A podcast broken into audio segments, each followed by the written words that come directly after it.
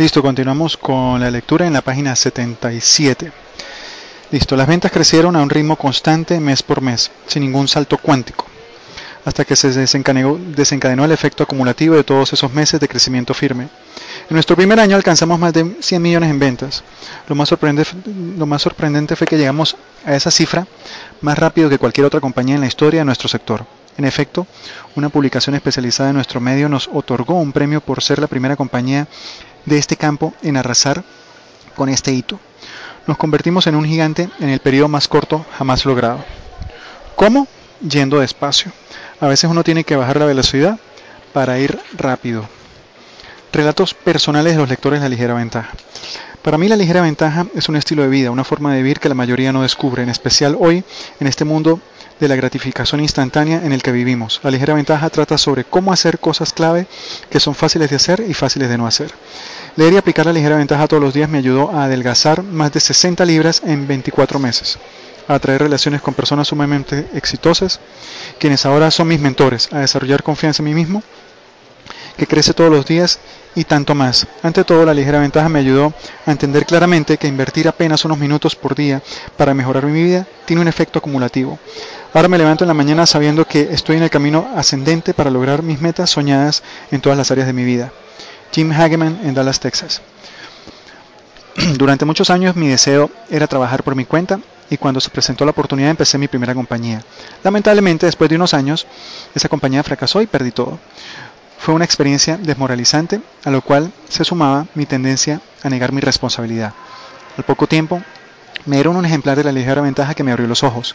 Me di cuenta de que aunque parecía que mi compañía había fracasado de la noche a la mañana, eso no tenía nada de cierto. Lo que había sucedido realmente era que yo había estado aplicando la ligera ventaja en reverso durante mucho tiempo y lo que ahora estaba viendo era el fracaso acumulativo devastador de todos esos años. Me complace expresar que desde que empecé a aplicar los principios de la ligera ventaja de manera constructiva, aunque ha tardado un tiempo, las cosas ahora están progresando de manera muy positiva. Tengo una bella esposa, una familia encantadora y mi primer libro para niños se publicará este mes, habiendo planeado una serie de 12 libros en los próximos dos años. El futuro de nuestra familia es sumamente brillante y desde el fondo de mi corazón sé que se debe a la aplicación sistemática de la ligera ventaja.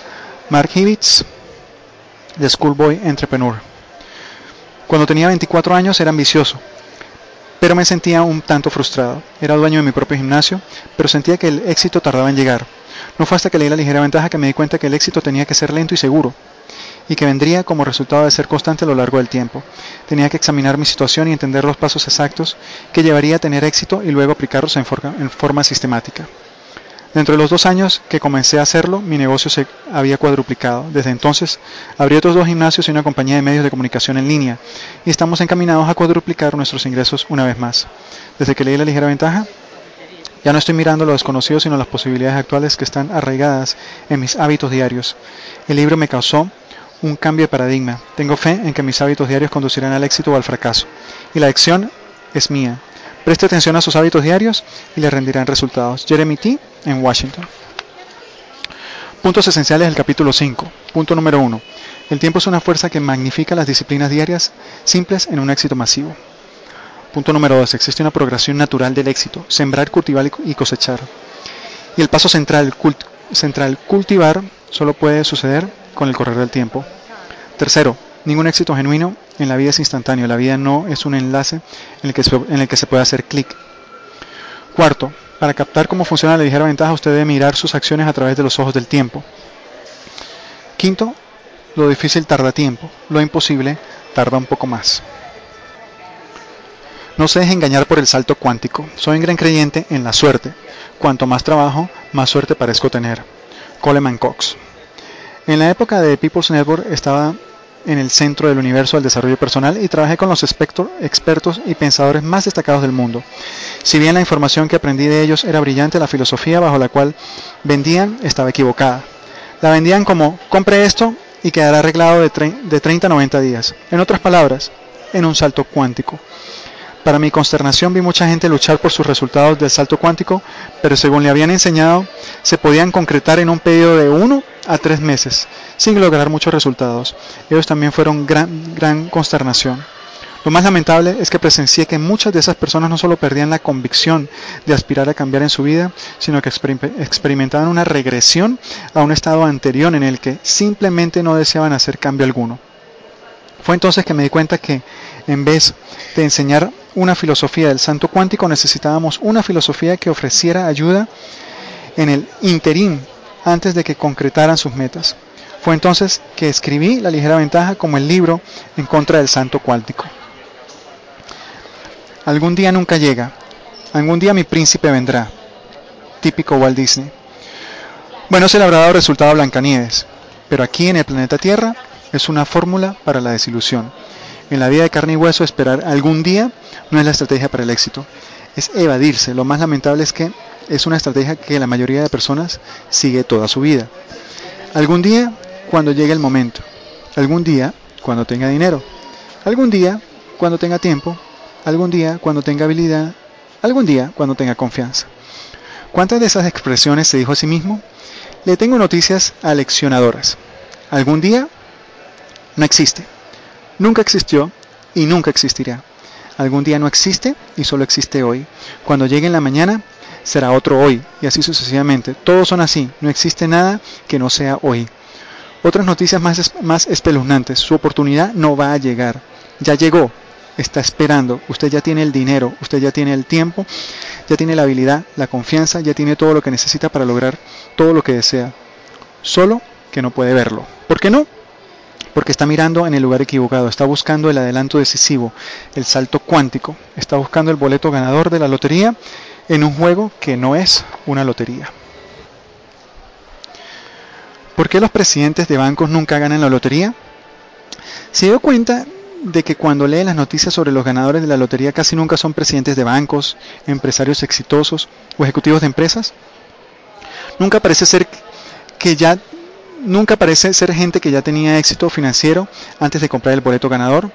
¿Se preguntó alguna vez por qué? Es porque la gente exitosa jamás gana la lotería. ¿Sabe por qué? Porque no compran boletos de lotería. La gente exitosa ya entendió la verdad, que todavía no entienden los jugadores de lotería. El éxito no es un accidente al azar. La vida no es una lotería. Hay una expresión conocida que quizá haya escuchado. La suerte llega cuando la preparación y la oportunidad se encuentran. Es una idea práctica, pero no es exactamente precisa. La gente que vive según los principios de la ligera ventaja entiende, que cómo, entiende cómo funciona realmente la suerte. No es la preparación y la oportunidad que se encuentran, es la preparación y punto. La preparación creada al realizar esas acciones, simples, pequeñas, constructivas y positivas, una y otra vez. La suerte llega, esa constancia de preparación con el tiempo crea la oportunidad. Una razón por la que la ligera ventaja se ignora pasa desapercibida y está subestimada tan comúnmente es que nuestra cultura tiende a idolatrar la idea del gran golpe de suerte. Celebramos ese descubrimiento dramático, el adelanto decisivo que, que catapulta al héroe a nuevas dimensiones. En otras palabras, compramos boletos de lotería. La verdad de los adelantos decisivos y los golpes de suerte es que sí suceden, pero no surgen de la nada se los siembra como un cultivo, sembrados, cultivados y finalmente cosechados. El problema es que, como mencioné en el capítulo anterior, en nuestra cultura se nos entrena a pensar que podemos saltar el paso intermedio y brincar directamente de sembrar a cosechar. Incluso tenemos un término para designarlo. Lo llamamos el salto cuántico. Y es un mito total y absoluto. Dioses ficticios y héroes reales. En el antiguo teatro griego los personajes por lo general se metían en tantos líos como era capaz de ingeniar el dramaturgo. Todo iba encaminado a un desastre totalmente imposible cuando, en los últimos minutos de la obra, un actor que decía de deidad bajaba flotando del cielo y solucionaba todo, desterrando a este personaje y restituyendo a este otro, castigando a uno y condenando clemencia divina a otro, explicando lo inexplicable y resolviendo lo que no tenía solución. Las situaciones eran tan complicadas que no había forma de ser un humano, de, que un ser humano pudiera resolverlas. Obviamente, se necesitaba de un ser con poderes divinos, al igual que la producción teatral de Peter Pan. El actor estaba suspendido por, por cuerdas y un sistema de poleas, un aparato mecánico que nombraron máquina. Hoy en día, miles de años más tarde, la solución tramposa de último momento para resolver un conflicto imposible y que se sale de la nada se denomina Deus ex machina. Ex machina o deidad que desciende de la nada suspendido por una máquina, es decir, la fuerza sobrenatural decisiva que baja del cielo a última hora y a tiempo para recomponer, para recomponer todo. Dicho sea de paso, cuando los críticos dicen que una obra, novela o largometraje recule al factor Deus ex machina, no es un halago, es una manera de decir no pudieron ingeniar una solución creíble, ¿verdad? Entonces tuvieron que salir con el final totalmente inverosímil y pedestre de la tierra de la fantasía. No vale la pena verlo, hágame el favor. En realidad no es exactamente lo que la gente desea, una buena oportunidad, el gran golpe de suerte, la buena suerte de una oportunidad, el adelanto decisivo, el cambio de rutina, la ruptura de la realidad. Un Deus ex machina quiere decir como el capitán Kirk, velocidad rap.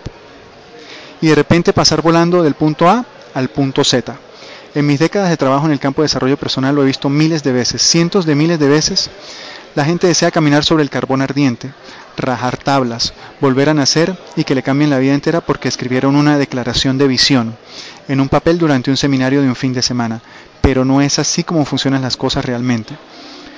Veamos un momento cómo funcionan realmente las cosas considerando, consideremos algunos conflictos de la vida real que le harían tirarse de los pelos a Peter Pan, al Capitán Kirk o a cualquier otro héroe de ficción. Por ejemplo, analicemos la historia de la esclavitud y la emancipación. Éramos una nación flamante, el faro, de la era de la, de la, ilustración, un atrevido experimento en idealismo y la propuesta de que todos los seres humanos fueron creados iguales. Y mientras tanto, manteníamos varios millones de seres humanos encadenados para que hicieran nuestro trabajo. ¿Cómo se suponía eso, que eso tuviese sentido? Y no éramos los únicos. En efecto, lo aprendimos de los ingleses, y la idea cruzó el Atlántico y junto con los primeros peregrinos a bordo del Mayflower. A mediados del siglo XVIII, cuando la nueva nación recién estaba cortando sus primeros dientes con el presidente de Washington, un político parlamentario llamado William Wilberforce decidió que el mundo ya estaba harto de la esclavitud y emprendió una misión para desterrarla. Para hacer un paralelismo en cuanto a los intereses económicos creados y la resistencia psicológica que enfrentaba esta idea, ponerla en práctica era como labrar un nuevo gran cañón del Colorado. Pero como, un, tenedor, pero como un tenedor, sin embargo, Wilberforce tenía una apreciación innata de la ligera ventaja. Año tras año, proyecto de ley tras proyecto de ley, Wilberforce decidió por completo su carrera a introducir una serie de propuestas legislativas a sus colegas del Parlamento británico y a su intento de acabar con la esclavitud, solo para ver que eran derrotadas una tras otra. Desde 1788 a 1806 introdujo una nueva moción contra la esclavitud que vio fracasar todos los años, durante 18 años seguidos. Finalmente, el agua logró erosionar la roca. Tres días antes del, fallecimiento de Wilberforce, en 1833, el Parlamento sancionó una ley para abolir la esclavitud no solo en Inglaterra, sino en todas sus colonias. Tres décadas más tarde una ley similar se sancionó en Estados Unidos, impulsada por otro hombre de conciencia, que había pasado gran parte de su vida fracasando, un abogado paciente de Illinois llamado Abraham. ¿Un ex ex machina? Todo lo contrario, estas no fueron soluciones caídas del cielo, fueron el resultado repentino de largos y pacientes años de esfuerzo repetido infatigable, repetido e infatigable. Aquí no se presentó una deidad ficticia al estilo Deus ex machina. estos eran conflictos humanos y tuvieron soluciones humanas, pero el único acceso a ellos fue a través de la ligera ventaja. Claro que Wilberforce y Lincoln no fueron las únicas figuras en esta pugna heroica, e incluso después de que sus proyectos se convirtieron en ley, ambos, a ambos lados del Pacífico faltaba mucho por vencer la malevolencia, la esclavitud y el racismo. Roma no se rehabilitó en un día y ni siquiera en un siglo, pero sus esfuerzos como los de la Madre Teresa para terminar con la pobreza, los de Gandhi para erradicar la opresión colonialista o los de Martin Luther King y Nelson Mandela para dar un fin al racismo son ejemplos clásicos de lo que un adelanto decisivo es en el mundo real. Todos esos héroes de la vida real entendieron la ligera ventaja, ninguno de ellos estaba hipnotizado por el atractivo del gran golpe de suerte. Si lo hubiesen estado, jamás hubieran seguido realizando sus actos que hicieron. ¿Y cómo sería el mundo el día de hoy? Un pequeño paso. Nuestra mitología cultural, cultural, la filosofía a la que se suscribe nuestra sociedad como grupo, venera el adelanto del salto cuántico incluso cuando no nos damos cuenta de que lo estamos haciendo. Un pequeño paso para el hombre. Espere un momento, ese no fue un pequeño paso. Ese hombre que estaba caminando en la luna, por el amor de Dios, y lo estábamos viendo por televisión con la narración del famoso presentador de televisión Walter Cronkite. Sí, ya sé, con eso estoy revelando mi edad. Eso no fue algo pequeño, sino un paso gigantesco para el hombre, un genuino adelanto decisivo. El paso pequeño fue cuando un hombre, alguien del que ni usted ni yo jamás oímos hablar y probablemente jamás nos enteraremos, empezó primero a probar ideas de diseño para ver si un cohete podría soportar las rigurosas condiciones del viaje espacial. Hubo miles, cientos de miles, millones de pasos pequeños durante años y años anteriores que se conjugaron en ese salto épico de Neil Armstrong en 1969, que fue televisado en todo el mundo y que todavía se muestra una y otra vez en nuestra cultura por ser una de las noticias más profundamente arraigadas de la historia. Pero no celebramos ninguno de esos pasos pequeños reales, ni siquiera sabemos qué son ni quién los dio. El mito de nuestra cultura es el paso gigante, el salto que desborda la realidad, el esfuerzo heroico. Más rápido que una bala, capaz, capaz de... Espere, ¿cómo sigue? Es capaz de dar pasos pequeños e insignificantes y en incrementos en forma sistemática a lo largo del tiempo. ¿No es capaz de saltar edificios altos de un solo brinco? Vamos, ¿qué tipo de Superman daría pequeños pasos? El tipo que gana, como Edison y su bombilla eléctrica. ¿Alguna vez pasó que de pronto entendió algo en un momento fugaz de comprensión? ¿Conoció alguna vez a alguien que se convirtió en un éxito de la noche a la mañana? Este es un gran secreto que guarda la clave del gran logro. Ese momento fugaz de comprensión y ese éxito de la noche a la mañana fueron los resultados finales y decisivos de un proceso largo y paciente de ventaja tras ventaja. Cada vez que vea lo que parece ser una adelanta decisivo, es siempre un resultado final de una larga serie de pequeñas cosas hechas sistemáticamente a lo largo del tiempo. Ningún éxito es inmediato ni instantáneo. Ningún colapso es repentino o precipitado. Ambos son productos de la ligera ventaja. Le aclaro que no estoy diciendo que los santos cuánticos son un mito porque no suceden realmente. De hecho, sí suceden, pero no de la manera que la gente piensa que suceden. El término proviene de la física de las partículas y esto es lo que significa en realidad. Un verdadero salto cuántico es lo que sucede cuando una partícula subatómica repentinamente salta a un nivel de energía más alto. Pero sucede como resultado de una acumulación global de potencial, de potencial causado por energía aplicada a esa partícula en el transcurso del tiempo. En otras palabras, no sucede repentinamente.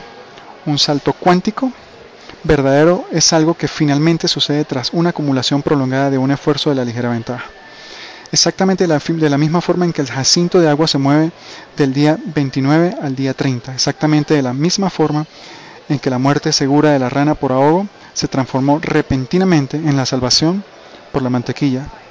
Un salto cuántico de la vida real no es Superman saltando de un edificio. Un salto cuántico real es Edison perfeccionando la bombilla eléctrica después de mil esfuerzos pacientes y luego transformando al mundo con ello. La ventaja ganadora. La ligera ventaja es el proceso que cada ganador ha usado para triunfar de los albores de la historia. Ganar es siempre una cuestión de la ligera ventaja. Uno de los acontecimientos más esperados de los Juegos Olímpicos de verano es la competencia de natación masculina. Al iniciarse los Juegos Olímpicos en Pekín del 2008 se habían creado inmensas expectativas en torno a Michael Phelps, quien aspiraba a batir el récord de las siete medallas de oro que durante 36 años ostentó el nadador Mark Spitz.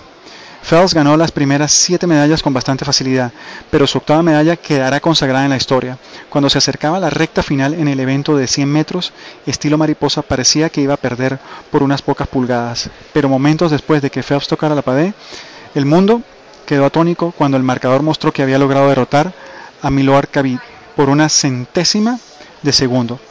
Ni siquiera un segundo, sino un por ciento de un segundo.